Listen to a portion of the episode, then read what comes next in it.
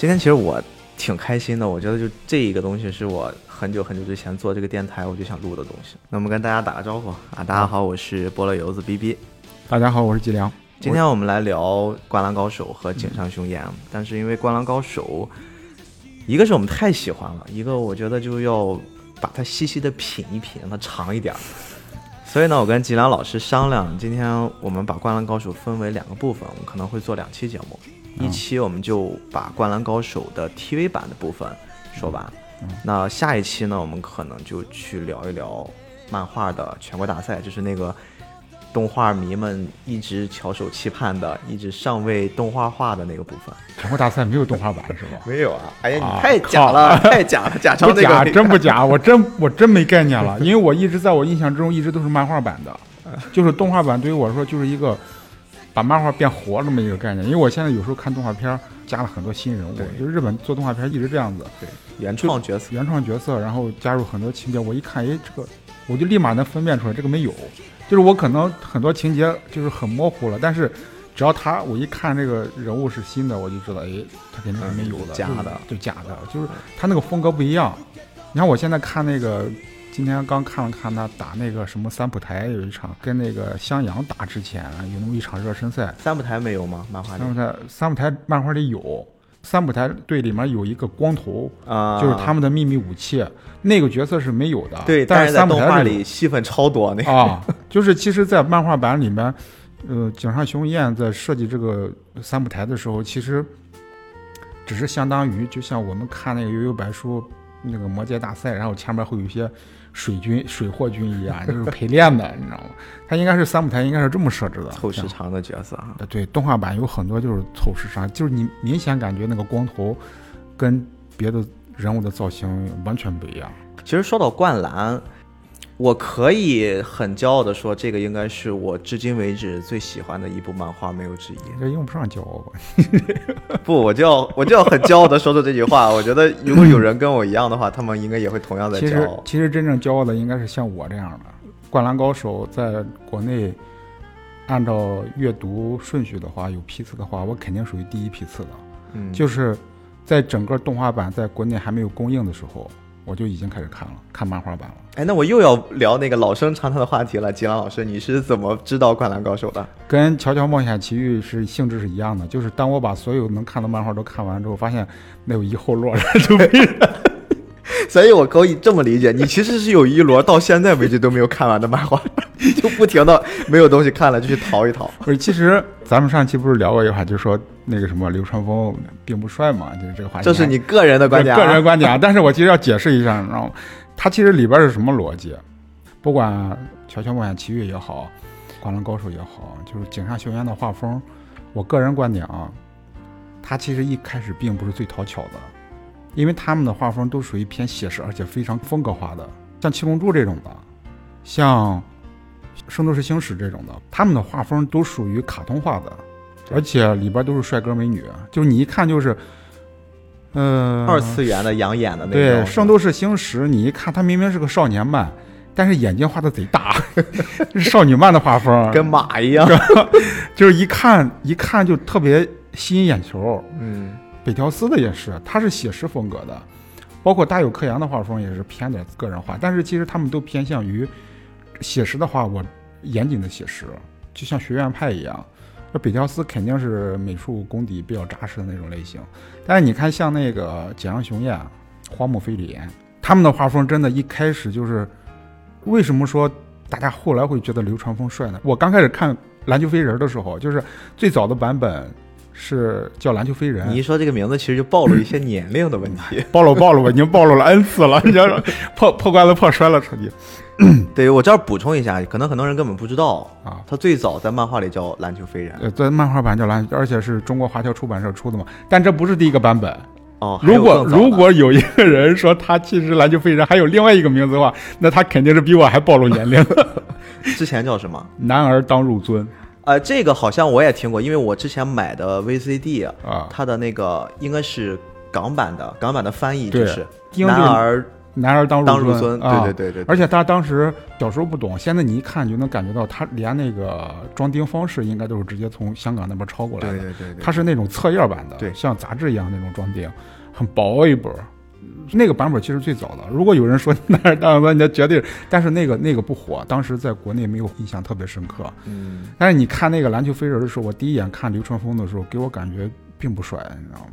其实我一直说有一个观点什么，就是这个作者的画风很怪异，第一步可能会阻挡大家去阅读它，但是先满足视觉，对，先满足视觉，但是它视觉上可能一开始不会特别吸引你，但是当你开始一本两本看进去的时候，它的剧情就起胜了。那它剧情环环相扣的话，包括整个那那个鲜花需要绿叶配吗？你周围一个大猩猩，一个红头发，一个红毛猴子。还有，要不就是小矬子剃着各种另类发型，还有那长头发的三井寿，不男不女的。流川枫整个那个气质就出来了，所以而且他整个其实就是他打球的时候那些造型啊，什么东西的，其实井上当时就是参考那个乔丹，乔丹嘛，整个那个气氛就会把它烘托起来。流川枫最后会变成整个灌篮世界里面最帅的一个一个形象。因为我们可能还会有一点点年龄差距啊，在我们看灌篮的时候，基本已经 TV 化了。嗯，当时我记得应该是四五年级的时候，五点的时候在当时的电视上播出。对，我们就会下了课之后疯了一样往家跑，就为了看。当时甚至连 OP 和 ED 都全部要看完，就一整集要看完。而且当时我们班里的姑娘绝对是喜欢流川枫的，是百分之九十九以上，对，一定会喜欢他。甚至男孩呢，为了可能他们心里不一定会喜欢流川枫，但是为了那些喜欢的姑娘，可能会把头型。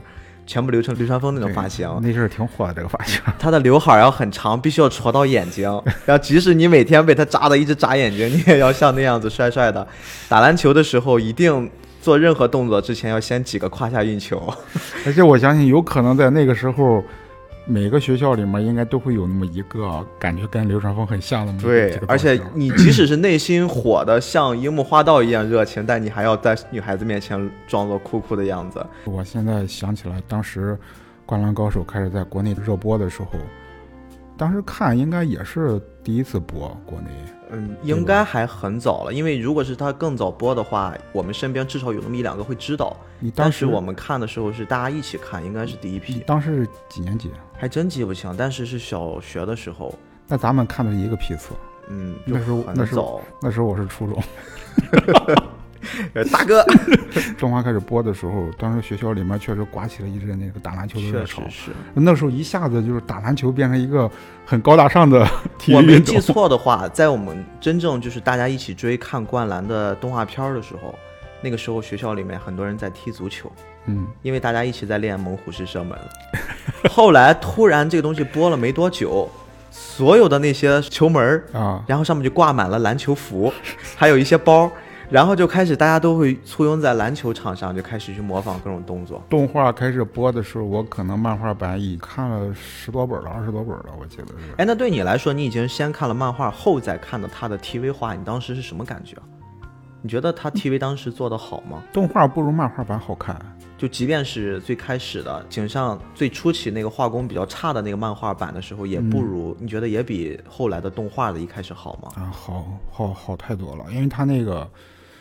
嗯，也不能说好太多了，就是动画这块儿吧，有一些搞笑的包袱，其实没有掌握住井上雄彦的神髓。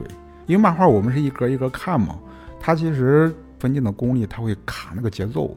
就井上雄彦在画的时候，他会卡那个节奏。比如说上面这一格，他可能在酝酿情绪，下面那个接着就爆出了那个樱木花道搞怪的那些动作，就会特别好玩。因为日本动画版改编的时候，他都会把节奏拖慢。他要拖时长，为了赚钱嘛？为了赚钱，你这个太变态了！你这，你一下子接上这个包袱，它就会很好玩。但是它中间它就会拖更长的时间，那种情绪可能就不会像看漫画版那么那么那么好玩。真正在看动画版的时候，它不是加了很多情节吗？对，要明显感觉到情节很散。对，它不是一个整体的那种感觉了。它不光是不整体，就是它整个那个人物塑造，还有那个情节设置，都不如漫画版要紧凑的多。井上在画这个漫画的时候，我花了太多太多的心思了。我现在真的，哎呀，太佩服这帮日本漫画家了。其实今天你说到这个话题，我要给你讲一些我得到的消息，但是我不确定它是不是百分百的，我觉得就当一乐子听。这个就可能回归到井上整个在创造灌篮之前的一小段故事。嗯，他很小很小的时候，其实就很喜欢画漫画了。我们都知道井上他是之前曾经作为北条司的助手过。对，他当北条司助手的时候，其实他在去的第一天，嗯他呢就被北条司，其实我觉得是潜移默化的做了一次测验。嗯但这个测验并不是像我们传统意义上理解的，他测验的是他的绘画能力，嗯而是测试他的胆量。你知道吗？井上学员第一次去他的工作室的时候，北条司丢给他一幅画，这个画就是当时正在热播的《城市猎人》，他让井上给他上色。井上一开始哪以为有这事儿？他以为我去了，可能先是从端茶倒水，或者是我先打扫打扫卫生，跟大家交交朋友这个开始。虽然他是个相对比较内向的一个人，嗯但一去就接到这件事儿了，他觉得也无所谓，闷着头皮画吧，然后就甭管是啥，当时也没有像现在这样画工这么好，那首就是初出茅庐嘛，嗯。而且好像他还刚刚拿到了我们之前说的那个手冢奖的最佳，他曾经得过，然后去了之后就开始做，北条司还觉得 年轻人有胆量啊，嗯。给你这东西你都敢画，所以当时也是一个比较有意思的事儿。但是更早的井上的一个生平其实也还挺有趣的，一九六七年生，一月十二号的生日，就是他是一个标准的摩羯座。嗯，其实后面我们看他的一些个人的那种纪录片，我们能看出来，确实是有那种摩羯座那种，是吧？喜欢工作、非常投入的那种状态在里面。他并不是很像我们大部分人一样，会有一个相对幸福的童年。他在八岁的时候，父母就离异了，然后后来就跟着母亲一起从东京到了妈妈的老家，就跟着他的姥爷一块儿住。但是我听说井上雄彦他家里很有钱，呃，他其实一开始并不是很好，但是他很喜欢画画，他想去，一开始先是自己去学，后来呢，他就上了大学，他想去报考一个比较好的大学，但是那个大学学费很贵，他后来就放弃了，就是因为家里拿不出那个钱供他去继续去深造，他后来就没有上。当然，我这个也是打问号的啊，让我有印象之中，我忘了在哪看到了，嗯好像是高桥留美子说的，就谈到了井上雄彦，然后他说他那个时候想看漫画，他得靠租，嗯，井上雄彦直接买，那可能我觉得是外公的疼爱好像，还还不是这样，好像还是好像还是说网点纸的，因为那时候他们画漫画都需要网点纸嘛。嗯高桥留美子是得抠搜着买，他得算计着，他捡那些最要紧的买。井上不是，井上直接一套就买了。他也有可能，我觉得只是说他把生活别的一部分的钱拿过来了。他好像早期是跟他妈或者跟他姥爷在一块儿住，但是后来好像是跟他父亲住了吧？呃，这块儿不确定，但是应该是一直他更多的是在母亲的圈子里面长大的。嗯，他高中的时候，他的外公曾经说了那句非常经典的、影响他可能一辈子的话，就是你画的头发是真的，像真的一样。像活的一样。就日语翻译是像活的一样，是吧？我记得是，我记得是当时那个采访，井上雄彦说是头发像活的一样。我小时候学过两个月的素描，画了两个月的那个鸡蛋。然后呢，我们当时老师是问过我们，说小朋友们，你们知道画画最难的是什么吗？我们就什么都有，什么胳膊腿儿、头发、人，什么都说。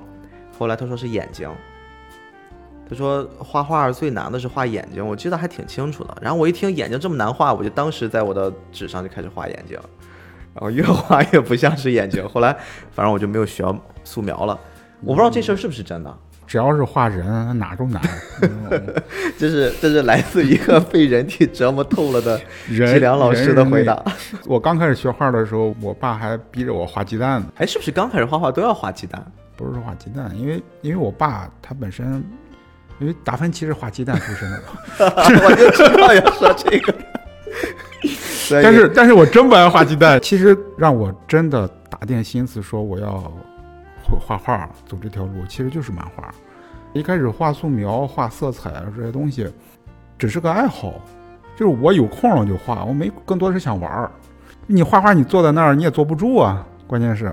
但是后来当开始画漫画之后，最快乐的事情就是临摹，就是从七龙珠到圣斗士到各种，主要是七龙珠。当时我自己有个本儿，然后一张一张的临的七龙珠里边的各种造型，临完一本之后，班里的同学还要买呢，但没舍得卖，但现在不知道撇哪去了。哎，那个好像很多画漫画的，大家一开始都是做临摹。我知道的井上呀、熊井上雄彦啊，还有很多，包括鸟叔最早也在临摹。其实我们学绘画专业，你不管是临摹漫画也好，你就是跟漫画没关系。你刚开始学绘画，其实也是临摹。临摹是成长速度最快的一种方式，因为尤其是临摹那些大师的作品，这个功能就跟古代我们学上学的时候，私塾里面老师教课，他不会讲你这段讲什么意思，他直接就是四书五经，你直接给我背。你你你也不用管他啥意思，你就给我愣背，你给我背住了，记住了就行了。就是你在背的过程之中，你在记的过程之中，你的大脑会本能的去处理这些信息，然后当你彻底记住的时候，其实已经铺了一个底儿了，而且这个底儿非常好。就你四书五经不用讲，那肯定是国家正统，就是我们正统学派里的很正统的九年义务教育对。很正统的知识体系。把这些内容记住了之后，他会给你打一个做人的底子，人要坚持什么，掌握什么，一些基础的底子，就是你可能不懂，但是你潜移默化已经有印象了。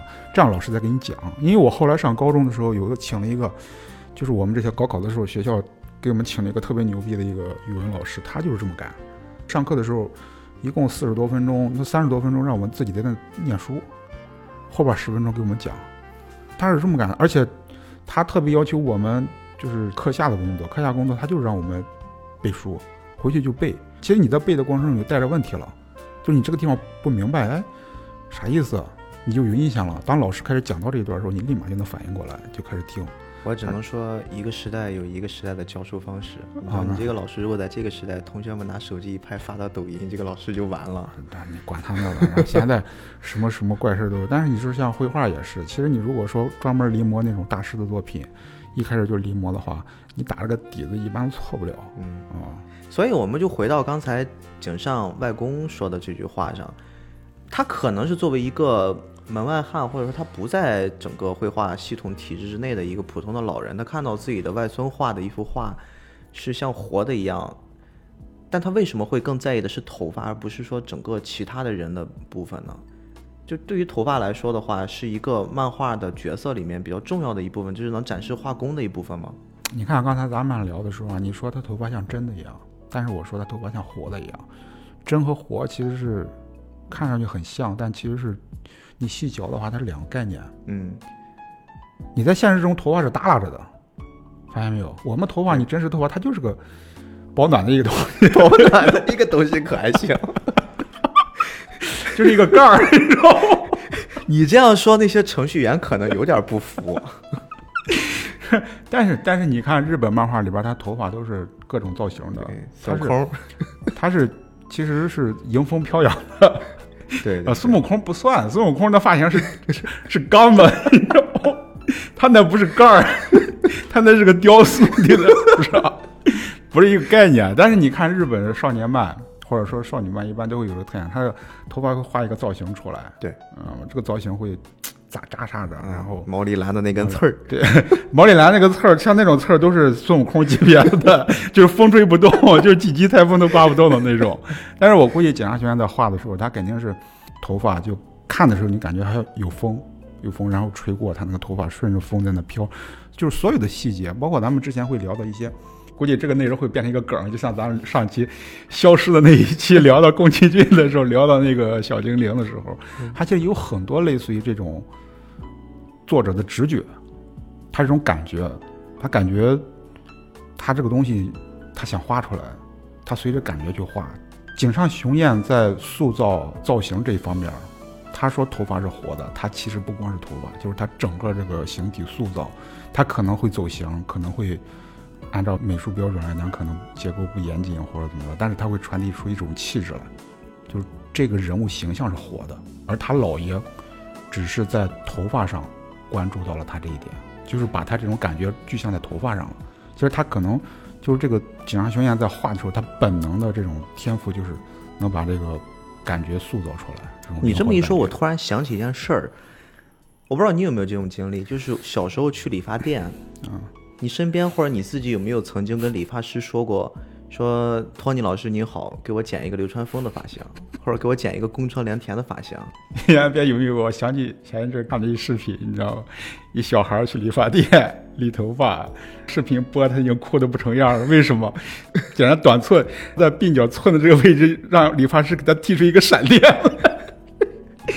然后结果那个小孩剃完之后，小孩哭了，这不是闪电，这是个 Z，你知道吗？我要的是闪电，你这个这。这个托尼老师的这个工作问题我们不细谈，就是你你看我刚刚跟你举的这个例子来说的话，很少有人会说其他动漫角色的发型。你比如说，你去一个理发店，如果你跟托尼老师说给我一个孙悟空的发型，或者你给我一个我们刚刚说的那个 钢盔也好，什么毛刺儿什么也好，嗯，这个可能是不是就是一个比较很直接的能说出井上学院对于整个这种人物造型的设计来说，它会有一种天生的时尚感。我不知道是不是因为时尚是一个轮回。你看，我印象最深的是，我在小时候我最喜欢的虽然是流川枫的发型，但我那个喜欢是因为姑娘们喜欢。我想让姑娘们觉得我好看，所以留那发型。但是我真正内心喜欢的是宫城良田的发型。然后你回到现在的审美来看，我们在抖音也好，我们在电视上看到那些型男帅哥们，其实他们有很多也在继续用着工程蓝天的发型，两边全部剃掉，中间稍微烫一下，会有一些蓬蓬松的层次感。就是他会对于一个角色的整个人物的设计，特别他在做型男的时候，会有一种天生的直觉。你说到这个发型吧，确实让我想起了一些一些事情吧。你像我们那个时候小的时候，就是这个《灌篮高手》开始火起来的时候，确实有很多男孩儿就是愿意去剪那个流川枫的发型。对，但是你知道流川枫那个发型最大的特点是什么吗？他后边的头发是很长的，他只有后边头发很长才能够把那个看漫画的时候他在后边那块烧的那块那块尾巴给露出来。嗯，但是我们国内当时的情况是根本不允许这种发，型学校不能有各种要求，啊，鬓角不能长，刘海儿不能挡眼睛不。光是有这种要求就是我们大部分包括家长他们的审美概念里边，其实这是个女孩的发型。对，就你后边如果留这么长，它其实是个女孩的发型。就男孩基本上都是寸儿，各种寸儿，各毛寸儿，光光 就是就樱木花道后期的发型。平管板寸是吧？平头之类的，全是那种发型。但是你像那个时候吧，这一代就开始慢慢有一些这种对外形的一些追求和感觉了。现在你看剃各种发型都有的对啊。就现在你在看日本，比如说后来在看日本电影之后，你会发现日本的青年人、日本的小孩儿、高中生很多其实都留这种发型，他们都会把后边留得很长。嗯，就这是一个特点，好像大部分日本男孩儿都会留这种头。你或者说是审美的引领，或者说是啊当代时尚的一种延展吧，它会放到这些角色里面。其实井上整个他在创作过程中还有一件很有意思的事儿，做《灌篮高手》之前，其实他在尝试过一些小短片儿，而且虽然当时被他的编辑吧一直在提各种意见。刚才我们一直说的流川枫的这个形象，其实是作为他之前短片里面的主角。他之前画过一个短片的篮球漫，而且里面的那个篮球漫的对手叫叫赤木。我没看过，但是我有印象的是另外一部，而且是出过单行本的，就是他在出《篮球飞人》之前，他是出过别的单行本的，很短，嗯嗯嗯好像只有三本，叫《变色龙》。他其实哦画的是个侦探，他那个你一看、那个啊我知道那个，他其实也是说那个侦探，好像他有是借助了北条司，有点像低配版的《城市猎人》那种感觉。他那个题材是完全按照《城市猎人》那个设定来的，嗯，他想复制成功。所以说，其实你看跟风的，不见得是一定会成功的，因为为什么？井上对这个题材他根本不感冒，对他真正感冒的是篮球。我相信井上雄彦应该是从小他就喜欢打篮球他大学的时候是篮球队的呀。啊，他对这个题材就特别感兴趣的嗯是，在他画篮球题材之前，日本漫画界或者说整个日本社会，就是篮球这种运动根本就火不起来，，对他们不重视那东西啊，因为他个儿不行啊。而且关键是，你知道日本人眼中的篮球是什么？日本人眼中的篮球在那个年代是一个对抗性低的、没有人看的运动。就这个完全现在违背了我们对于篮球的一个认识，但是确实在那个年代，他最喜欢的两个运动，一个是篮球，一个是剑道。他把这两个其实全部后来变成自己的作品了。早期他特别想做一部关于篮球的运动，所以他做了很多尝试，直到他最后准备画灌篮的时候，嗯，有一个很有意思的事儿是跟他一起合作的那个编剧，那个编辑说。你不要去做篮球了，这个实在没有市场。这就咱们说的编辑，其实他是把控市场的那个人。对对，他说你不要去尝试那个了，真的没有市场。井上会有自己的坚持，他最后用了一招什么妥协呢？他说没事儿，我就做一个篮球题材的，但是我不讲篮球，我可以讲跟篮球相关的爱情故事。他最后把《灌篮高手》一开始的定位是什么？是一个搞笑校园恋爱剧，所以这才会有了我们刚才说的那个问题，就是一开始我们会看到他会。有井上自己的一种幽默感加在里面，甚至这件事儿一直往后走，一直往后走，大概画到第六画左右的时候，嗯，井上会突然觉得不行哎，我憋得难受。我是一个想画篮球的，我好不容易有机会画到篮球这种题材了，而且我可以获得连载了。我一直在这跟人搞笑，一直在这谈情说爱的被甩，遇到漂亮女孩，然后又跟情敌打架，我一定要整这么一个。篮球，所以说他就跟赤木刚宪有了第一场在篮球馆里面那个较量，这是他自己的一点小私心。而且樱木这个角色也很有意思，他之前我们说他很多很多的作品用的都叫流川的这个人当他的主角，嗯，但是后来他到这儿，他觉得我如果按照少年 Jump 的那种风格的话，我必须要有这种所谓的对立面或者他的一个对手，就是我们说的没头脑和不高兴的这种存在。那他干脆就跟之前的这种风格稍微做一点尝试，我加入一个。更让让人能注意到的一个男主角，嗯，他是个什么样？可能性格火爆，就我们看到的那种习以为常的标准男主式性格，而且他要赋予他一头红发。他当时想的是，如果我以后火了，我在帐篷里面一刊登各种角色，我这个红头发的人一定很显眼儿。而且听说他当时家楼下有个音像店，那个老板是红头发的。你刚才说他是画篮球题材的小心思，我觉得才不是呢。我觉得。肯定是他蓄谋已久，他应该是蓄谋已久，但是他必须要用这种方式让自己先能画起来，就跟七龙珠一样，七龙珠一开始定位就是一个冒险类的，对，结果画着画着搞笑冒险，结果画着画着变成打斗版了。你看那个篮球飞人，他是从什么时候开始转？就是他跟那个赤木刚宪比完之后，他加入篮球队之后，跟那个有一个练柔道的，他们学校有一个柔道社的，叫龙骑，好像是那哥们儿老是被赤木刚宪。那个讽刺为腿短的，喜欢晴子，喜欢晴子那个，然后他后来不是拿各种照片勾引那个 樱木，然后樱木加入柔道社嘛，你知道吧？那段小时候看了我什么笑屁了，你知道？樱木花道绝对是个单纯直男型的，但他很有天赋。我觉得他如果进了柔道社，他不一定成绩会差。我觉得他的身体素质，至少在那个时候的描述上来说的话，他也很有天赋。嗯，没想过，但肯定肯定可能是，因为在大陆这个盗版里边那个翻译。最后那一句是“我想打篮球”，对。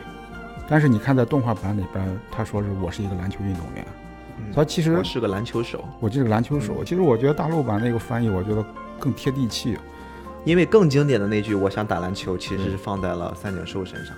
哦，教练，我想打篮球。嗯。但是真正据井上自己的某一个自传说的，就他自己采访的一句话，井上真正他觉得这部作品做风格上的一个转型，其实在哪儿呢？三井寿到了篮球场闹事儿的那个事件之后，他当时是觉得，我这边现在做这东西，其实一开始成绩并不是很好，大家还是因为篮球的题材，包括他前面那种。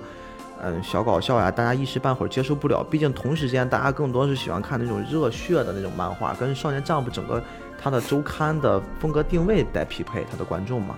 嗯，他当时就想着，我安排了一场篮球赛之后，哎，大家也觉得雨雷点雷声大雨点小的，后面我是不是应该想办法让我的剧情再顶一顶？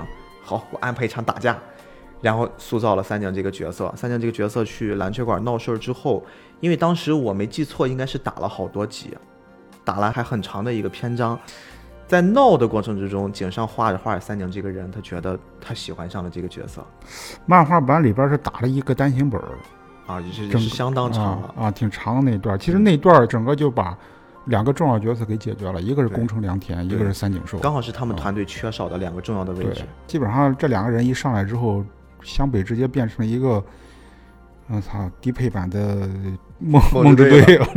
我现在一直认为，就是在 NBA 啊，或包括一些这种联赛里面，我一直想象的是，如果最好的得分后卫就是三井寿，最好的组织后卫就是宫城。我现在一直是这样理解的。是他们确实特别优秀。宫城的控球后卫，你看后边他出现的时候，真的是调动全场。对啊，就应该就是在那个阶段吧。井上他觉得爱上了三井这个角色，他给他设置了一个经典的，我想打篮球，会用简单的方式让三井正式回归这个球队，他才会让这部漫画会慢慢的就变得更往篮球的那个运动上去靠了。嗯，这个应该是他的一个比较重要的转折点。那其实我们说到这儿，我觉得咱们可以聊一聊三井这个角色，因为对于我来说，我还蛮喜欢他的。我不知道为什么，就是每个人如果都有一首歌的话，我觉得三井应该是对于《灌篮高手》的那首经典音乐最好的一个代言人。一个动漫角色吧，如果他能拥有一首属于自己的动漫单曲，我觉得是作者对他的一一种莫大的肯定，也是观众对他的一种莫大的肯定。我甚至现在经常会在一些视频网站，如果有弹幕的话，当那首歌再起来，一定很多人都会在刷三井那句话，就是“教练，我想打篮球”。嗯，但是我有时候在想，他说出这句话所真正带来的那种背后的力量，他究竟是一种什么样的心态，他才会跪在地上，去跟他曾经的恩师说出这句话，甚至他一种什么样的经历会导致这样的一个人物，他曾经最喜欢的运动，在当时的那一刻，他决定要去毁掉它。三井这个人物其实挺悲情的，你想没想过三井寿为什么会放弃打篮球？我觉得是因为他太要强了。他从来其实从来都没有放弃过，就是这种反而是最痛苦的，就是他在从来没有想过要放弃的时候，慢慢就越离越远了。三井寿，我现在在想啊，就个人观点啊，你看他跟赤木刚宪同时入队，都是高三的，赤木刚宪不如他出色。他其实如果说他没有远离打篮球的话，或者说他的腿没有受伤的话，他应该是一个真正的湘北队的队长，是肯定是他。呃，这个时候就借着你刚刚这个观点，正好我觉得我们俩可以考虑一个问题，就是如果三井这三年从高一打到高三一直在打的话，嗯，和他最终就是我们虽然今天不聊山王那场比赛哈，和最终山王他最后的整场那个发挥来说的话，你觉得他会更出色吗？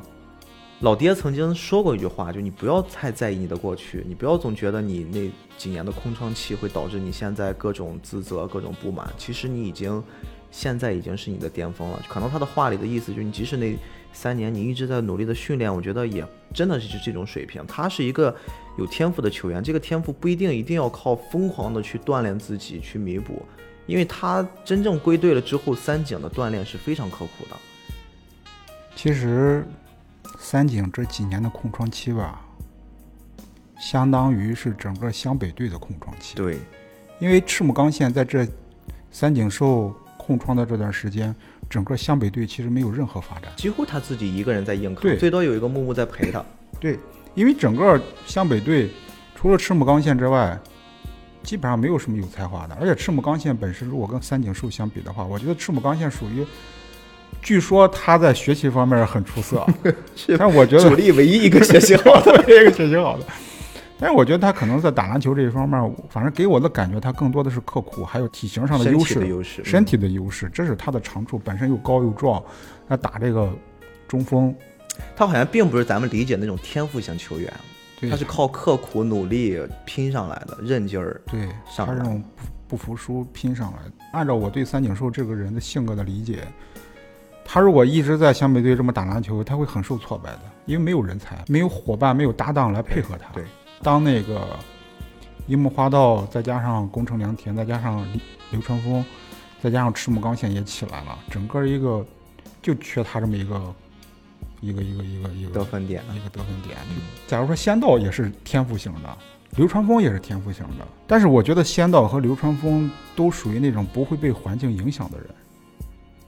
但是我觉得三井会，三井其实是一个情感比较比较敏感的。对对，这个我特别同意。因为什么呢？因为我其实曾经从三井的那场经典的比赛，在 TV 版里面，他曾经跟翔阳队的那场比赛，嗯，你记得那场翔阳队的比赛，我甚至一度认为那就是为了给三井一个证明，专门给他设置的一场比赛。他在比赛之前上厕所，肚子不舒服，然后他听到了别人对他那句嘲讽，曾经的 MVP，然后中间的空窗期，现在你再来，我要防的你得不到十分儿。其实这个对他来说，我觉得又是一种，不管是精神上还是他的信念上，都会是一个 很大的打击。他希望呢那场比赛证明自己，最后会累到那个极限的样子，然后但是他还一直不认输，说说出我的名字，我叫三井寿。我觉得在这场比赛里面表现的淋漓尽致，他是一个很敏感的男孩子。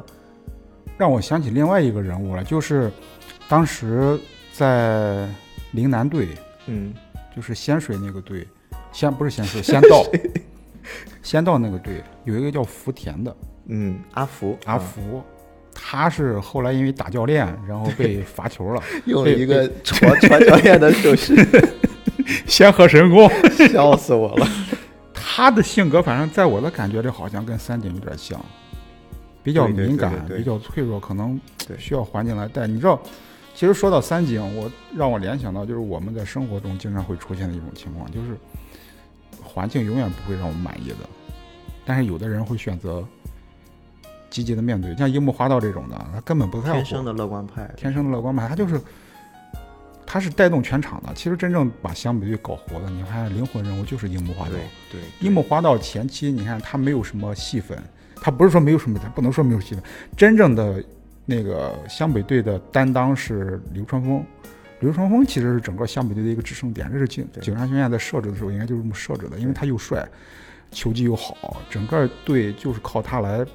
因为我看这个漫画，我要看的是什么？看到主角，看到角色们，我关注这些角色们一直在成功，而不是老是失败。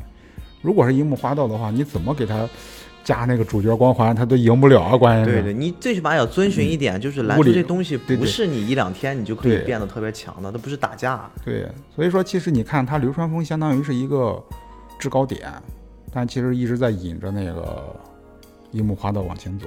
你看，其实对樱木花道来讲，最重要的两个人，一个是赤木晴子，是他的出发点，然后另外一个就是流川枫，对是他的激励点。那么赤木晴子跟流川枫 这两个人，对他来说，就是整个就是说顶着他往那个篮球这个方向走。但是到了后期，慢慢你看他其实就是开始自己主动性了，就是他脱离了赤木晴子跟流川枫，完全变成一个篮球运动员的状态，去去爱上这个运动，去拼搏，去锻炼，去磨练球技。他是带动全场。你看流川枫也是，只有三井寿，三井寿在这里边其实是一个特别特别，就像我们在生活中，我们容易气馁，容易抱怨环境。三井寿其实就是他并不想放弃篮球，但是没有这样一个环境，他慢慢自己就消沉了。他其实当时进这个湘北队，他奔的目标就是安西教练嘛。为了感恩嘛，他安西教练，因为安西教练在他初中初中。初中打球的时候给了他一句鼓励，对，就是你看他是一个，他是一个需要人关怀的这么一个形象，就是我们真的会有很常见，我们身边会有这类人，就是你可能给他很多正向的东西，他会特别有干劲儿，他会表现的甚至是超出你的想象。啊但是你可能你给他一些忠言逆耳的东西，嗯有可能他会给你的这种反馈，并不如你给他一些直接的肯定来得好。三井可能是属于这类人，但是你仔细想，井上为什么要给三井再树立另外的一个定位？就是我叫三井寿，我是一个永不言弃的人。他会给他一个很标志性的 slogan。我们对于这个角色的理解上来看的话，首先大的方向，他不希望湘北这个球队的魂是一个我们轻言气馁的，这样的话也不会有最终的战胜山王的，或者是战胜他们各式各样的这种强敌的一个根基。嗯，三井寿其实整个，你看我是三井寿，我不会气馁，其实他完美的表现出了他的缺点上的一些不足。对，我因为我会给你一个三年的空窗期，你曾经是 MVP，我怎么样跟你让你和流川枫做一个区别？我觉得这个是井上曾经在考虑的一个问题。如果他们同样优秀，比如说我进攻犀利，啊，我同样的在球感上我玩球玩得很转，那其实角色的重复度会很高。他为了跟这个超级新人有一个区分，我觉得你也是得球手，OK，你三井寿我给你一个超强的远投能力，我的手感非常好，我永不言败。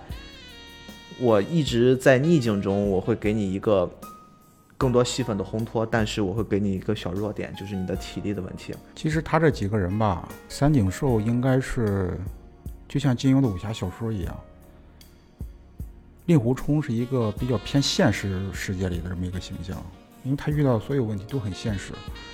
那三井寿有可能是湘北队这几个主角里面比较现实的一个一个线索，因为樱木花道是有主角光环的，流川枫一出生就是乔丹，嗯，赤木刚宪一出生就是个猩猩，什么金刚 啊，宫城良田，宫城良田，你就刚才说永不言弃这个，你放在樱木花道身上，你可能吗？樱木花道大喊声：“我是一个永不言弃的男人。”废话，他一开始就是个天才，他天天喊着，天天喊着我是天才，他根本不需要强调性格也不需要这样，根本不需要强调什么永不言弃。那赤木刚宪放在他身上有意义吗？赤木刚宪那个劲儿，你还永不言弃？你他脸上就写了永不言弃。这脸上就，你像流川枫更不用说了对，流川枫根本就没别的，妈我就打篮球。宫城良田，你把永不言弃这个概念放在宫城良田身上，根本就就是个问号，他根本就不考虑这事儿还不如。给他一个才子呢。对，唯独那个三井寿，为什么强化在他身上安上一个永不言弃？因为他容易放弃，因为他的性格本身在这方面是有弱点的。但是他经历这段跟队友的成长之后，他曾经因为放弃而失败过。所以说，当他有了失败的经历之后，后来他在对安西教练说“我想打篮球”的时候，其实是他整个人格的一个成长。因为自己性格上的缺点踩过坑，然后他又再站起来的时候，这段记忆会变成他的经验，很丰富的人生经验。就我们很多的成功其实是要靠失败来建立的，要从这里边吸取养分的。那当井上把永不言弃的男人放在三井寿身上的时候，就是他克服了自己的性格缺点，那么他不会再放弃了。我其实对于三井寿的体力的问题啊，我想帮他说几句话。就是真正你如果仔细去品三井参加的每一场比赛，特别是那几场体力不足、严重透支的那场比赛，三井其实所担任的任务来说的话，他对体力的负荷绝对虽然不是最顶的。但是绝对是在整个团队来说的话是中等以上的，因为在井上的整个的队伍的配置中，给三井所安排的不只是仅仅只有那个三分球的能力，就那个超强的得分能力，其实还给三井安排了一个超强的防守能力。就这个其实是在很多的细节上是有表现的，包括他曾经跟流川枫有一场经典的一 v 一，你记得吗？在一场训练过后，是流川枫主动找到三井前辈，当时流川枫也被受到刺激了，他要成为日本第一嘛，嗯，受到刺激了，然后他主动的找到三井前辈，因为他觉得在这个队里面，如果是一对一的话，三井是最适合的人选，因为他曾经也是王牌球员，曾经也是跟流川枫一样备受关注，而且三井有超长的防守天赋，他既有进攻又有防守。那这个防守如果放到整个这些比赛上来说的话，三井必须要做全场大范围的跑动，而且你知道，真正在投三分球的时候，你不是站在那儿，然后拿着球就投，他是需要跑动去找空位、找空档，然后去找机会得分的。所以说他跟工程之间的配合来说的话，三井绝对没有少了那种运动量，就这个体力对他来说的消耗是非常大，对任何人来说消耗都非常大。很多人可能只是觉得在漫画里面表现出来他是一个跑两步就就不行了，但是我们如果理性的去思考这件事儿的话，《灌篮高手》真的是一部可以把真正现实的物理世界套在里面的一部动漫，它里面的很多动作是真的可以做到的。所以说，我再给他证明一下，不能人家都说他不行，他就真的不行。我给你提个不同的观点啊，嗯。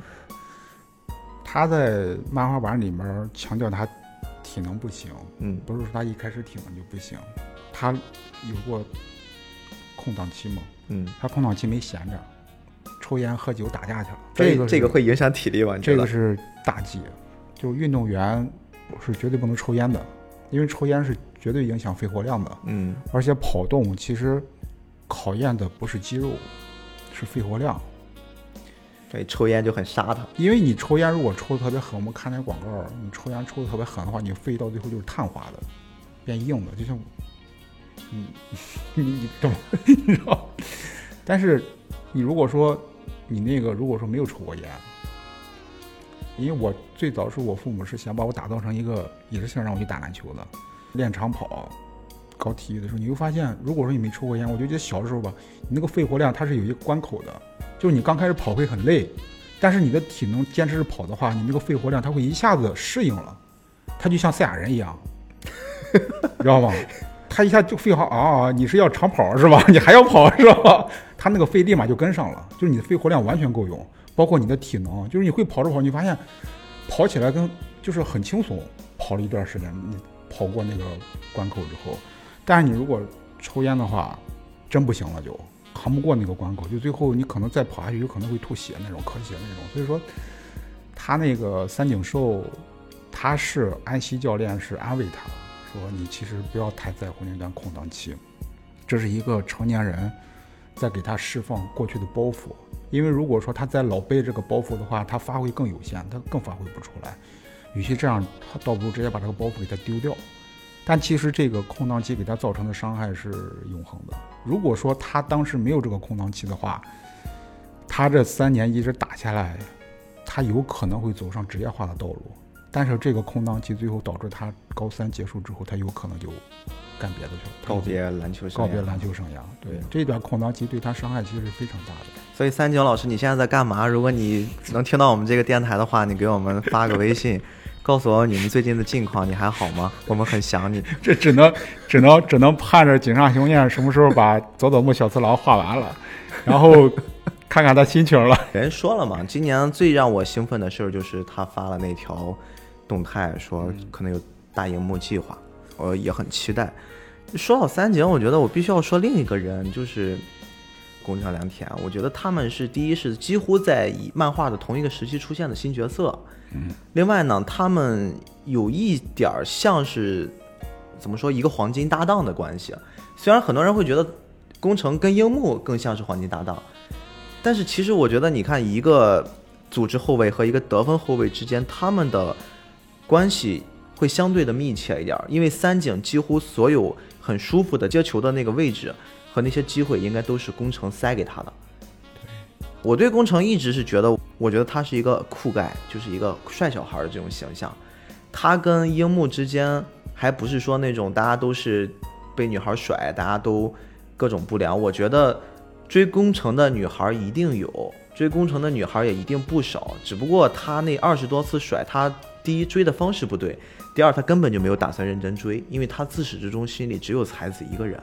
我记得好像有一个女孩儿，好像说过这个事儿，是吗他追的一个女孩儿，好像我印象这种漫画版里面哦，对说其实你不是真的在追，你心里一直有人，是就类似这种就类似这种，好像对对对对对，我也想。过这个话，有过漫画里有。因为你看宫城良田的形象，他本身设计出来的形象就不是一个丑孩子，因为你太喜欢宫城良田那个发型了，我真的觉得好酷啊！他那个小耳钉，你想想他那个造型，做一个小耳钉那种风格，在整个高中的那个圈子里面，小男孩哪有做那种？他对时尚有自己的理解呀。他其实如果说是现实社会的话，他应该是没问题的，搞对象肯定没问题。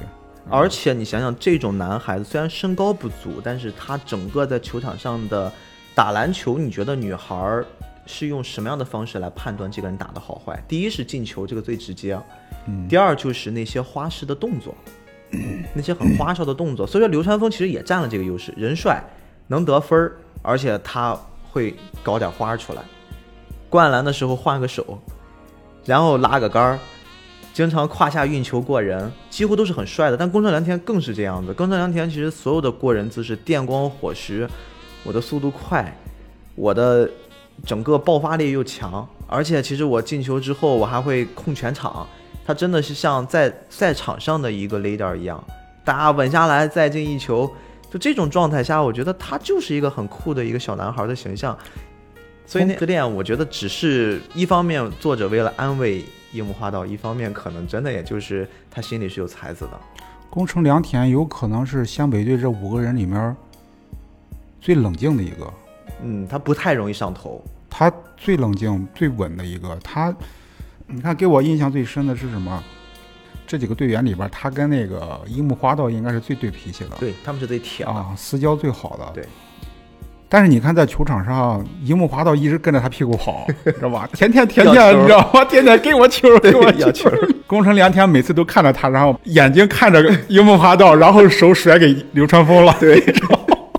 然后每次对手一看他那个眼神，准备防那个樱木花道的时候，球已经在流川枫的手上了。他们还是没有摸清湘北的这个人员的实力问题。他从来都是因为宫城良田作为控球后卫，他知道谁能得分，对他知道这个时候他应该做什么，对他不会被啊不会被性给对牵着走，他是一个很理性的男孩子。所以，所以其实你聊到工程吧，其实你现在啊，为什么我们经经常把三井寿离打造定位成一个悲情的男人。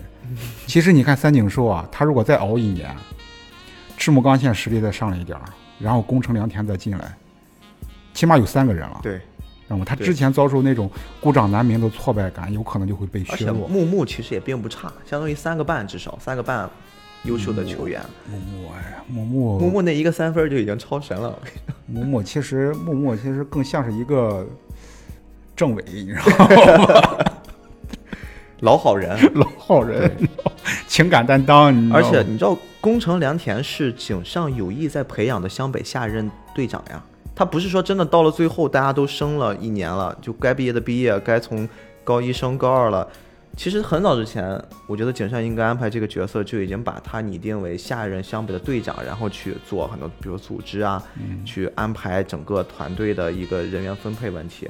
而且你仔细研究研究，整个湘北，特别 TV 版里面，工程所对的对手都是谁？你仔细想想，非常可怕。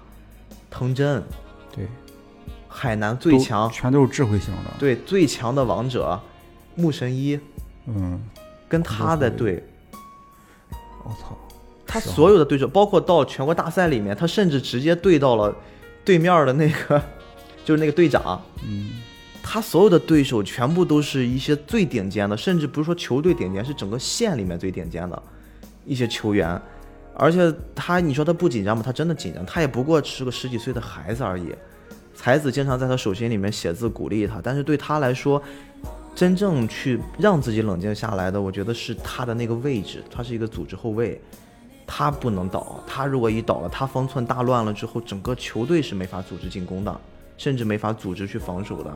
所以他的这个人设来说的话，我觉得就是一个湘北下任队长最好的选择。你说队长可以给流川枫吗？我觉得流川枫不适合，流川枫是最强的王牌，对，但他不是队长的适合人选。他是个流川枫是个技术型的，甚至我觉得到了高三的时候，队长有可能给樱木，也可能不会给流川，流川可能甚至都不屑要那个队长。对，他们之间的这种羁绊的关系来说，会有性格缺陷，但是这五个人的性格缺陷绑在一起，刚好又很互补。对。其实你说到宫城良田的时候，我刚才脑子在想到另外一个，就是 NBA 有一个球员让我想起那个宫城良田那个艾弗森，艾弗森，艾弗森太像了，你知道吗？就是都是特别机动灵活，控球能力极强，嗯。但是艾弗森是单打独斗，艾弗森是个地地道道独狼，但是他牛逼就牛逼在，他妈他独狼他也能对赢，你知道吗？对，这就是很强的一点。但是这对一个球队来讲就是损伤特别大，就像那个吉卜力一样，吉卜力你看那个宫崎骏就特别牛逼，特别牛，特别厉害，但是后继乏人？这就是咱们说的木桶原理嘛。你光以一个棍儿高了也没什么。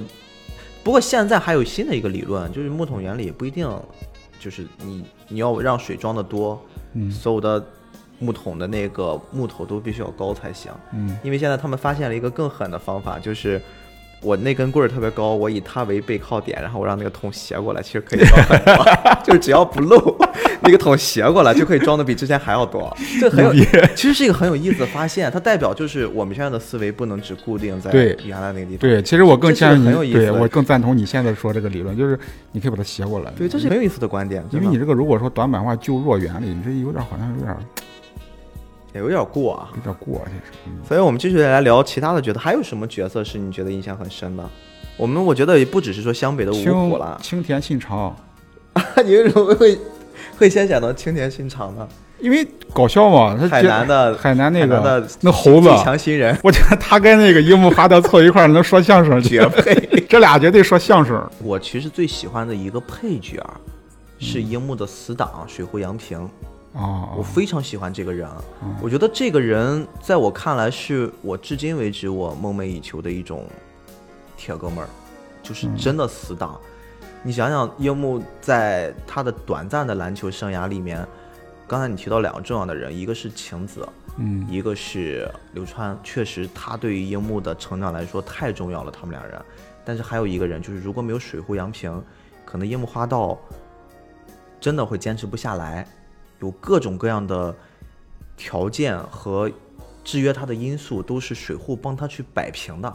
水户是帮他摆平他之前的那个生活的，就是他因为他不良少年嘛，包括樱木花道真正变成打篮球，是他察觉到樱木是想打篮球，然后他在被那些不良少年围攻的时候，他会站出来帮他阻止，甚至会告诉樱木你应该怎么办。甚至最让我感动的是，你想水户洋平他陪着樱木可以陪到一种什么样的程度？我整个夏天我的暑假我交给你了，我陪你练完那些球，我陪你去进步。而且他们的每一场比赛以水户为中心的他的那个樱木军团，嗯，他们一定都会到场。只要樱木去有比赛，我不管你上场还是不上场，你在我们的学校还是在其他的学校，我骑着我们那个小电驴，我们一定要赶到。对，那个小电驴真的让我 真的想想我要笑死了。我们当时很多人就是同学们没有电驴，我们有自行车，我们就试过，如果四个人一起在一个自行车上是什么样子。是你现在吧，因为有很多小细节吧，我现在都记得不是太太清楚了。但是我印象中他们确实好，经常骑那个小电驴去赶场，而且这四个人凑一块儿，简直是，简直是一个一个什么，是个相相声相声团队，知道吧？旁边永远有一个骑着自行车的小姑娘从他们身边跑过去，然后回头看了一眼。我曾经看过知乎上有个帖子，分析水户的人设，他们最后会分析出来说，水户其实是日本大名家的家族的后裔。哎呦我的亲娘！而且呃，分析的条条是道，我觉得大家有兴趣可以去搜一搜。而且还说为什么呢？其中有一个线索是他曾经打电话的时候暴露水户洋平是自己一个人住，而且在当时那个年代，在日本他们那个年龄段上，嗯你能自己一个人出来租房子，家里面的条件非常恐怖了。我不知道是租房子还是他自己去自己的房子，但是他们分析，包括他的姓氏，他叫水户洋平。他会通过他们的姓氏各种各样的东西来分析出这个人好像是日本大名或者是很德高望重的一个名门望族的家族。有可能因为水户洋平这种性格太睿智了，他好像是真的很受过那种很好的家庭教育，这样的一种人，他很成熟，你没觉得吗？对，特别成熟。但是一这么成熟一个人去当不良少年，而且还跟樱木这种人做好朋友，这么铁。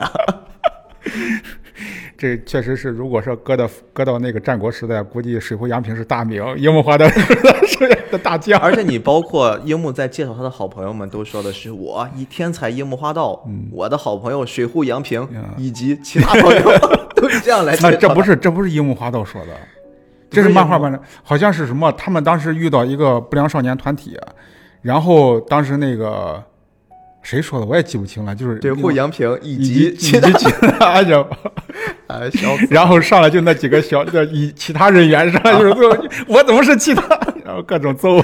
就非常可爱。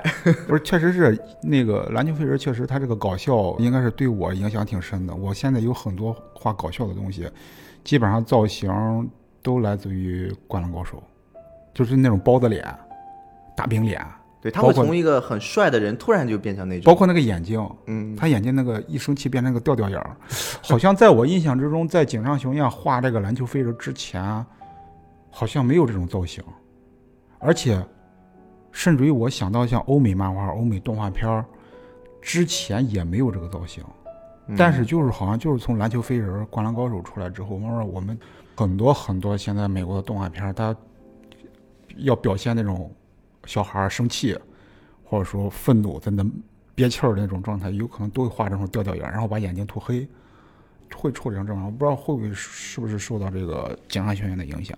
嗯，反正他其实很多很多搞笑的东西非常非常经典，我觉得到现在用他这个感觉去画，嗯依然很好玩儿。就是我现在其实对我个人是影响挺深的啊、你一说那种 Q 版的形象，我立马就能浮现出一个一个红毛猴子的脸和一个狐狸的脸，我操他像是 Q 的，你你不是你给我印象对不？你你印象最深的是他跟流川枫之间，对为什么我刚才说那个青田信长？嗯，就这俩凑一块儿，俩俩猴子，猴子你知道吧？啊，我操，他他俩打那个什么，打那个那个襄阳，襄阳啊，不是陵陵南的时候，嗯包括跟襄阳就是他们省里边对决的时候那场，哎呀，我操，这俩人凑一块儿，那那场戏逗疯了，你知道吧？还有那个什么，当时赤木刚宪给那个青田信长盖帽，他弹跳力也很高，，对，也很强他身体。天赋也很好，他天赋也很高，但是他个儿不行。他如果跟樱木花道那个个儿的话，他其实弹跳力，我觉得我操，弄不好比樱木花道也差不了多少。他要跳起来在赤木刚宪面前要上篮，你知道吧？他扣灌不了篮，他那个儿灌不了，他要上篮。赤木刚宪啪跳起来，啪就一个盖帽。你知道当时看那个那个漫画版的时候，嗯他每一画背后吧，他都有一个小圈儿，就是那个 井上雄彦搞笑天赋会在那个小圈里暴露的一览无余。当时他画那个那画结束之后，他画最后一页翻过来，那个小圈里边画的是那个赤木刚宪变成一大猩猩，然后嘴里吐着火，然后他的面前是那个青田信长，你知道变成一小猴子，球在天上飞，然后赤木刚宪跟个金刚一样啊，嘴里喷着火，你知道吗？两手张着，这个东西最后变成 TV 版是在哪儿？就是中间的那个，啊中间每次动画片儿过半儿都会有一个小剧场 Q 版小剧场，啊。那个也就很有意思。基本上井上雄彦在那个漫画版里边，每一画背后都会搞那么一个小漫画，嗯，特别特别好玩儿，特别搞笑。你就每次都爆一次。我觉得我看漫画里边吧，能让我笑出眼泪的一个就是小时候看的《七龙珠》，另外一个就是《灌篮高手》。真的，我觉得井上雄彦太闷骚了。这也基本上就是日本白金时期的代表了，再加有白书。你看那个，咱们后来看那个采访的时候，因为白书搞笑都不如那个有白书其实并没有太多搞笑，搞但是他们是三个台柱子嘛。啊。但你看那个采访井上雄彦的那个视频，包括他那个工作室那那一部，嗯还有他那个美术馆那一场那个，其实你看这个人性格很闷的，而且我觉得他心里会埋着很大的包袱，就是他太累了，我感觉他经常拍纪录片的时候就一个人坐在他的那个绘画台上，嗯。然后就整个人就在那发呆，但是在那冥想。但是你知道，在我概念里边啊，摩羯座有两个最大的特征，就是韧劲儿，持之以恒的去做一件事情，会给自己解压。是吗？啊他可能他的解压方式真的就是篮球。对他会从心理上，或者说打篮球也好，或者说从心理上也好，他会给自己解压。你看他挺闷的，但是他的想法很多，他在脑子里边纯靠漫画全暴露出来了。宫城良田、三井寿，嗯，包括赤木刚宪的一点点聊完了，回到两个绝对的男一和男二，就是樱木和流川，这两个人如果拿到一起来聊的话，他们两个的关系和后面很多漫画，包括一些漫画家都会对他们造成一些影响。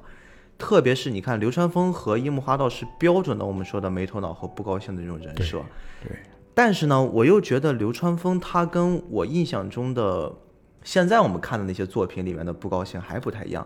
流川枫其实心里有一团火，对，他不会冰冷到我们现在感觉装逼的那种。流川枫他不装，流川枫他是真的有实力在那儿，而且他的性格就是那样子，他对篮球之外的东西不感兴趣。他不是为了去维护我的这种人设，我要去故意的，我我让你感觉我冰冷。流川枫吧，他其实就是在他的头脑里边只有篮球。对，我觉得他太单纯了，一个男孩，子。特别单纯。你看他跟那个跟林楠还是跟襄阳打完之后，他有一张是画的他跟那个呃樱木花道睡觉的姿势，啊你记得吗？对，流川枫是佝偻着身子，他哦像你不是说他们团队的那个睡觉是吧？你不是说那张图吗？我忘了，但是我印象中有这么图，别的我都忘了，别的别别的队员我忘了，我就记住樱木花道跟那个嗯流川枫他们俩了。樱木花道睡觉是四仰八叉的，但是流川枫睡觉是佝偻着身子，像个小孩一样，就是很单纯，他就是满脑子就是篮球，他别的都不想。你知道，你要说起流川枫吧，我突然特别缅怀那个贝吉塔，你知道吗？贝塔也是一个不高兴，但是贝塔特别惨，你知道吗？他 他的潜力没有没有战五渣孙悟空高，你知道吗？然后到后来，其实是一直被压着的。其实咱们聊完之后，我有时候聊完龙珠之后，我后来又想一想贝塔这个人物吧，贝塔确实也挺悲情的。贝塔和孙悟空这两个人吧，你看孙悟空乐乐呵呵的，是一个好像是一个维维护和平的人，但是孙悟空才是一个彻头彻尾的战争贩子，他是一个战斗狂，他就喜欢战斗。对。贝塔不是啊，贝塔所谓的战斗，其实要维护他那个星球王子的赛亚人王子的这么一个身份。为什么又聊开龙珠了？我 我想起来了聊灌篮吗？我突然就是说，通过流川枫，我突然想缅怀一下贝吉塔，收一收，收一收，就是思维太散了，太散了。好吧，我就说意思是什么？就贝塔会不择手段去为了为了取胜，但是你看，其实流川枫不，流川枫他在这一点上，他他也是属于实打实的，他就是拼实力，拼拼能力。我总觉得流川枫他没有像就是我们说的那种特别冰冷、特别装逼的人设，是因为如果你仔细去品流川枫跟整个湘北篮球队成员的互动来看的话，他第一，他不会像其他人那样，因为我很强，我觉得你不行，他没有这样。即使是樱木花道，他给樱木花道的帮助非常非常多，他给球队的帮助全部都在那些细微的地方。比如，我给你举例子，樱木花道曾经有一个很经典的，就是他所看不起的小人物上篮那个场景，他在练习怎么样能上篮，然后呢，当时赤木是说你去请流川枫让他教你，他的上篮非常厉害，又漂亮，姿势又好。然后呢，他其实心里是不服的，他去找流川枫请教，流川枫说哦好啊，就满口答应了。然后上篮之后就被樱木花道打了。打了之后呢，他就让樱木花道也上，他又打樱木花道。这其实我觉得是正常男孩子你来我往嘛，大家都有这种经历。但是樱木花道会比较鸡贼的是，他说我还要打回来，但是我不会直接拿球就扔你，我会先装一下。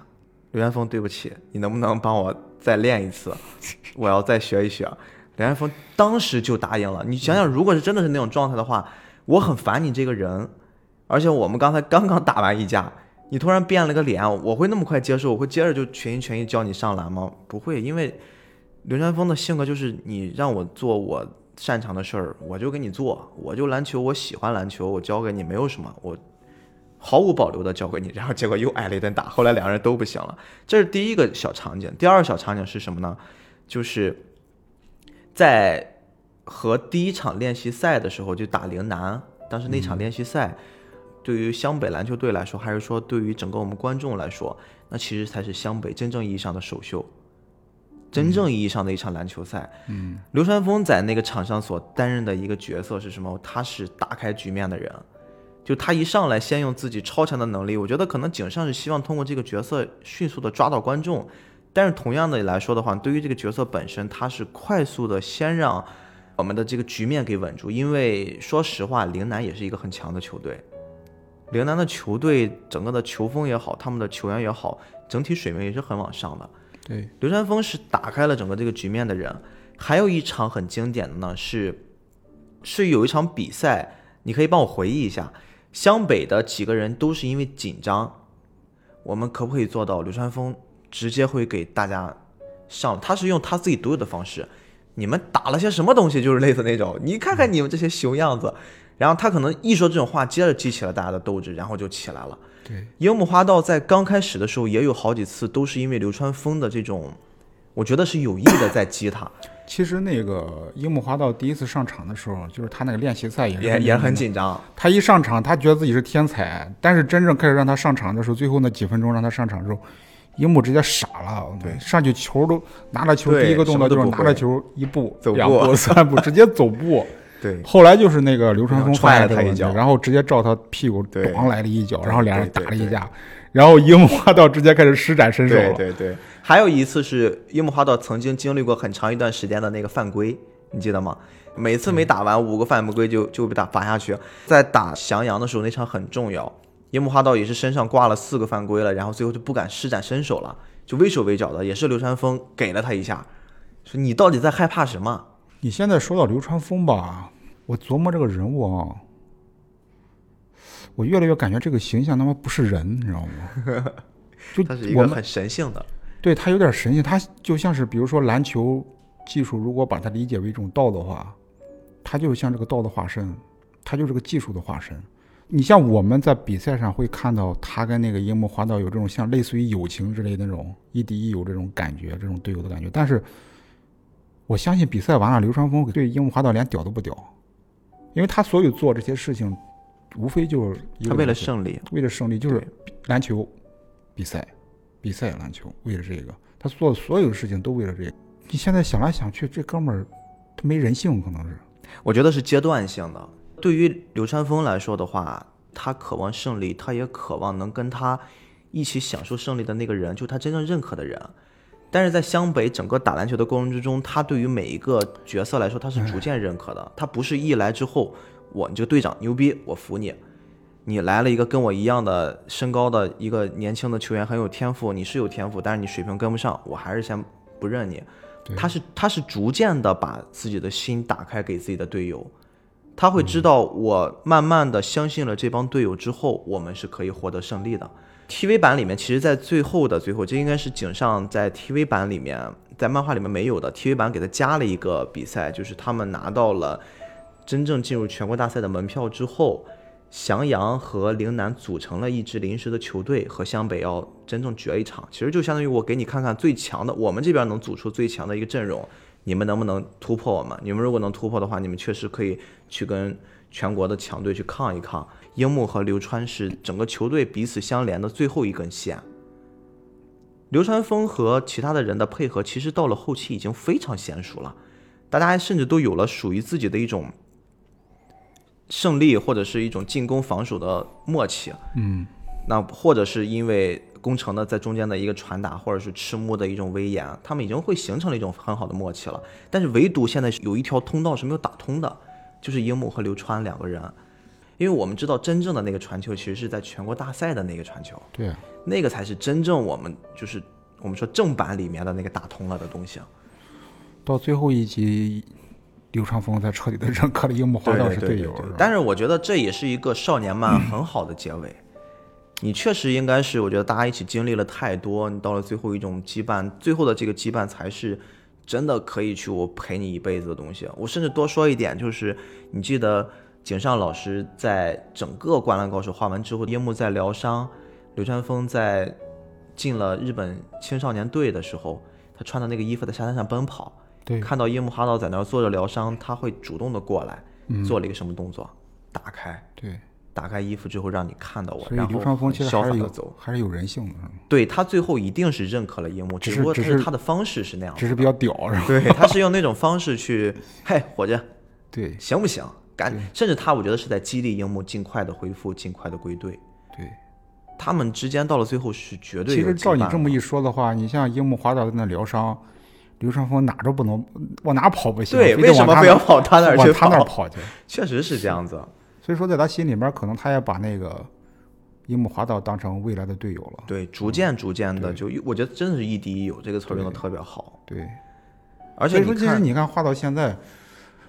哎呀，井上雄彦画这个队伍太完美了，真的是非常完美的一个队伍。我们我们希望他想往后看，你说，你说后边还看什么？如果说按照他们的生活节奏的话，高中生活，赤木刚宪毕业了，三井寿也毕业了，就剩下宫城良田，然后樱木花道、流川枫，那这几个湘北队基本上就没，我们就没看头了。所以他要画，他要从哪起头？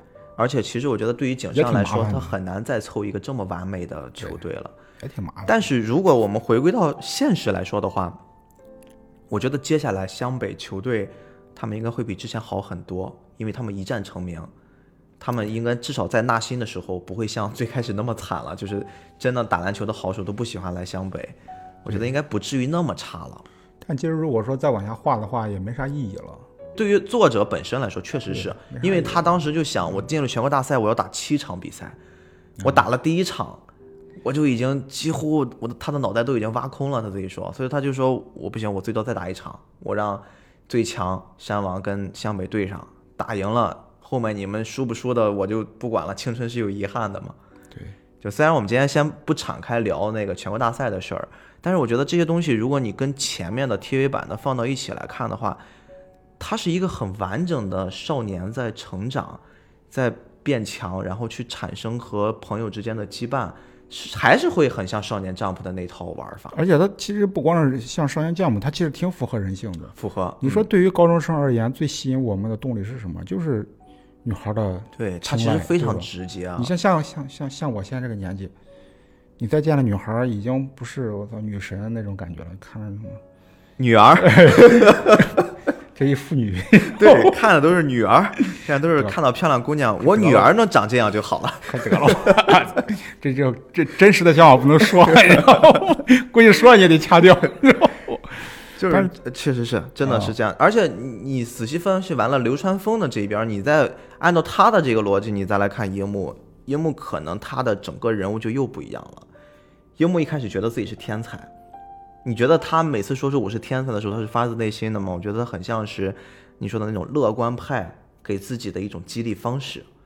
他或许不一定认为自己真的是那个天才，但是他一直用这种方式去让自己往前走，直到他遇到了流川枫，我觉得他是认可流川枫，他一开始他就认可流川枫，因为他看到了真正在这个领域上，当他一直鼓励自己他都做不到的那件事儿，被另一个少年和他长得几乎一样高、一样强壮、跑得一样快、跳得一样高这样的一个人能做到的时候，他会知道什么才是天才，特别他又知道再往后。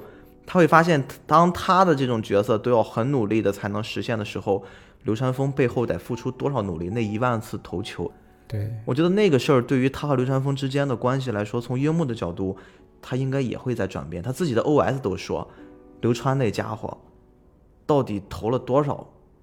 可能真的是一百万球都会有了。就是那种状态下，我觉得对于樱木来说，他们两个人是一个彼此激励在成长，可能成长的领域各不相同。对。其实樱木花道，他对流川枫的态度应该是特别矛盾的，因为对他，嗯，他其实你看他自己一直喊着自己是天才，就像你自己，就像你刚才说的，他其实是不断在给自己一种强化的心理暗示。其实井上学院在画这个人物的时候，给他的设定也会埋一些他有天赋，他确实有天赋，他是确实有天赋，但是他没办法，他是一个空白。对，呃。后边不断的努力去追赶，他的目标也只能是流川枫，对，知道吧？而且你仔细想，樱木花道之所以讨厌流川枫，其实非常简单，因为晴子喜欢，因为晴子就仅此而已，而且还不是说人晴子跟人流川两个人都互相好上了，只是晴子单方面的。就流川枫其实挺惨的，就我我在天台睡了个觉，莫名其妙的挨了顿揍。而且都不知道起因，我就打了，打你打我，我也打你，反正我也很直接，对吧？其实你看，你看，你 看，你看，我们现在再一看这漫画吧，你就知道晴子将来肯定是樱木花道的。对，我也觉得是，就就肯定是樱木花道，因为流川枫根本不会屌赤木晴子。这个涉及到我曾经上大学的时候，我们几个朋友之间问过一句话，就是毕业的时候嘛，很多人都是校园恋爱，都说毕业即失恋嘛。嗯，走出校园之外的爱情。你会选择一个爱你的还是你爱的人？其实你看，对于晴子来说，流川枫和樱木花道不就是一个爱你的和一个你爱的吗？对，一个可能是他真的会满足他心理上的一种需求，一个是可能他身体和精神上都会感受到那种实实在在的很扎实的爱附在他的身上。那我以现在一个在社会上摸爬滚打这么多年的一个社会人的身份来看待的话。晴子一定是跟着樱木他们之间会过得更幸福一些，所以说我们的理想化是更相信他们俩会在一起。流川枫都都是一个看上去没有生活情趣、没有生活的人，对，你都想不出来他他女朋友会是啥样子。就有时候你真的，你选一个男朋友和选一个老公是不一样的。男朋友可能会经常会跟你玩个小刺激，什么小浪漫的，大半夜的十二点揪出去跟你去放个烟花。但是你想，如果你生活里面。有个人每天在你睡觉，你很累了，然后两点把你打起来，哎，你看我帅不帅？好，睡吧。我觉得这个东西就是生活和理想之间的一种很现实的区别。嗯，但是你看这个人是很矛盾的。我上学的时候，就说小时候吧，我觉得这上学战线拉的太长了。我小时候我觉得女神就是晴子，晴子就是所有男孩子心中女神的样子。没有，我的女神是才子。哎，你看。我到了大学毕业的时候，我再看灌篮，我就变了，我就变才子了。我会感觉才子完全长在我的审美上。小时候我简直觉得才子丑的要死。我说女孩怎么可以嘴唇这么厚？我说你的头发直直的不是最漂亮的吗？长发小男孩不都喜欢黑长直吗？我说不就是赤木晴子吗？为什么你花花卷儿、大嘴唇子？我说这是什么女孩呀？有时候她还会扎一个发带，你记得吗？一个头箍给给把头发扎起来。我的天哪！我说这种姑娘为什么宫城良田这么帅的一个小帅哥会喜欢？但是我长大后发现我太年轻了。我说才子真好。但其实真正在就是井上雄彦的笔下，严格来说没有女神，在我的视野里面。为什么呀？你为什么这么觉得？因为他画的女孩不好看。不好看吗？我为什么觉得还？我现在看都是很好看的。因为你被他的画风征服了。是吗？你如果客观跳出来来讲的话，北条司画的《城市猎人》里边，绝对是全都是女神。这倒是。猫眼三姐妹，猫眼三姐妹也是。他画的女孩就没有不是女神的。他画的所有的女孩，就是满大街走的，随便是个女的都是女神，就都是好看，都是一张脸，你知道吗？但是就是因为他的画风好，画风很高级，容易让人接受。但是你看他画的女性角色其实不多，但是我唯一觉得现在来看，唯一觉得好看的就是晴子和才子。晴子身边那几个朋友，流川枫的啦啦队的那些小姑娘们，我觉得没有一个好看的。包括樱木追的那个，就是那个喜欢小田的那个那个女孩儿，我觉得也是好丑啊。但是唯独你就觉得，我就觉得才子现在是越看越顺眼，就完全已经长在了我的审美上，好吧，就非常漂亮。TV 版里面呈现了非常非常多很精彩的比赛，让你印象最深的你是哪一场呀？我印象最深是海南，之所以深，就是因为最后那个樱木花道丢球了，你知道吗？他传错人了，看花眼了传错人，那场跟海南那场比赛应该是打的是非常非常激烈的。我记得很清楚，我当时看海南那个队员登场的时候，我一直在想，那哥们儿的意义是什么？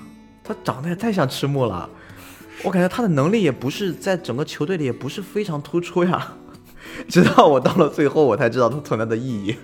原来他很早之前就是为了埋这个伏笔，就有一个长得很像赤木的人，然后让樱木有失误。你仔细想是不是？好，我们现在就捋一捋海南里面那五个人。他们分别就是我们对他们很直观的印象，木神一不用说了，绝对的王牌，对吧？阿神三分投手，他是一个标准的得分后卫，对应的是三井。青田，对，他是一个超级新人啊。然后剩下俩货，你还能记得他们是干啥的吗？剩下两个里边，至少有一个你还会能记得，就是你刚刚说那个长得像赤木的，对吧？他的意义有道理。他也没有贡献太多，就是那种关键的球，他可能正常得分、正常抢板儿，对吧？作为一个中锋的存在，正常的一切都是正常的。但是你说那哥们儿的意义是什么？那就是为了最后给你凑成那个失误的关键一球呀，因为他长得发型什么都很像，有道理。赤木刚宪，所以你你这么来一捋的话，其实我们在塑造角色的时候，有时候。你给这个角色真的要很早之前从形象上就要给故事去做铺垫，这个你反过来来说的话，井上还是真的很厉害，深思熟虑。他确实很厉害，我不相信这个角色是他随随便便放，然后最后那个球刚好，哎，正好有这么个人，我卡上了。我觉得那个球，他传给青田、传给木神、传给阿神都不会。对，他绝对不会给木，不会给阿神那些人的。对。所以你说的那个海南，我其实也印象挺深的那场比赛，嗯，但是我觉得那个对于我看这么多长篇漫画来说的话，那是我的一个意料之中，因为我知道主角团或者主角的成长里面，他们必须要经历一次失败。你会发现很多少年漫里面，主角只有在经历失败，他们才会获得成长，会获得一个更大的突破。其实《灌篮高手》里边主角团经历的失败已经很少很少了。你真正看那个另外一部，就是警察学院后来画那个现实那个漫画，就是那个轮椅轮椅轮椅篮球那个。那个，我觉得完全就是，当我看到那个被车撞的那哥们儿，然后我完全就好像看到三井寿一样，真的，他其实三井寿长得也很也很好，嗯，就是一个风流才子的感觉，他里边那个轮椅那个也是，嗯，还有那个后来一个主角就是跑着跑着。他喜欢长跑嘛，奔跑，结果跑到最后发现自己腿不行，这才是现实。就是警察学员直接给这个书漫画取名叫《现实》，这个漫画很小众啊，real，real，就是看的人很少，就是因为太残酷了。哎，这个我是真的建议大家都去看一看，太残酷了，特别棒。他甚至有很多人说，就是这个是一部绝对不弱于《灌篮高手》的一部。他的情感挖掘完全完完远远高于《灌篮高手》，其实他的情感挖掘就是。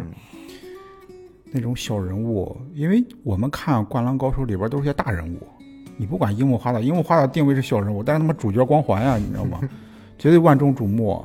你这樱流川枫不用说，就是整个湘北队，刚才不说了吗？简直就是梦之队嘛，这完全就是一个理想化的一个少年将谱。他我们出这些出的这些漫画，他永远给人打造的是希望，知道吗？但是 real 那种漫画其实，哎呀，这些这些人物啊。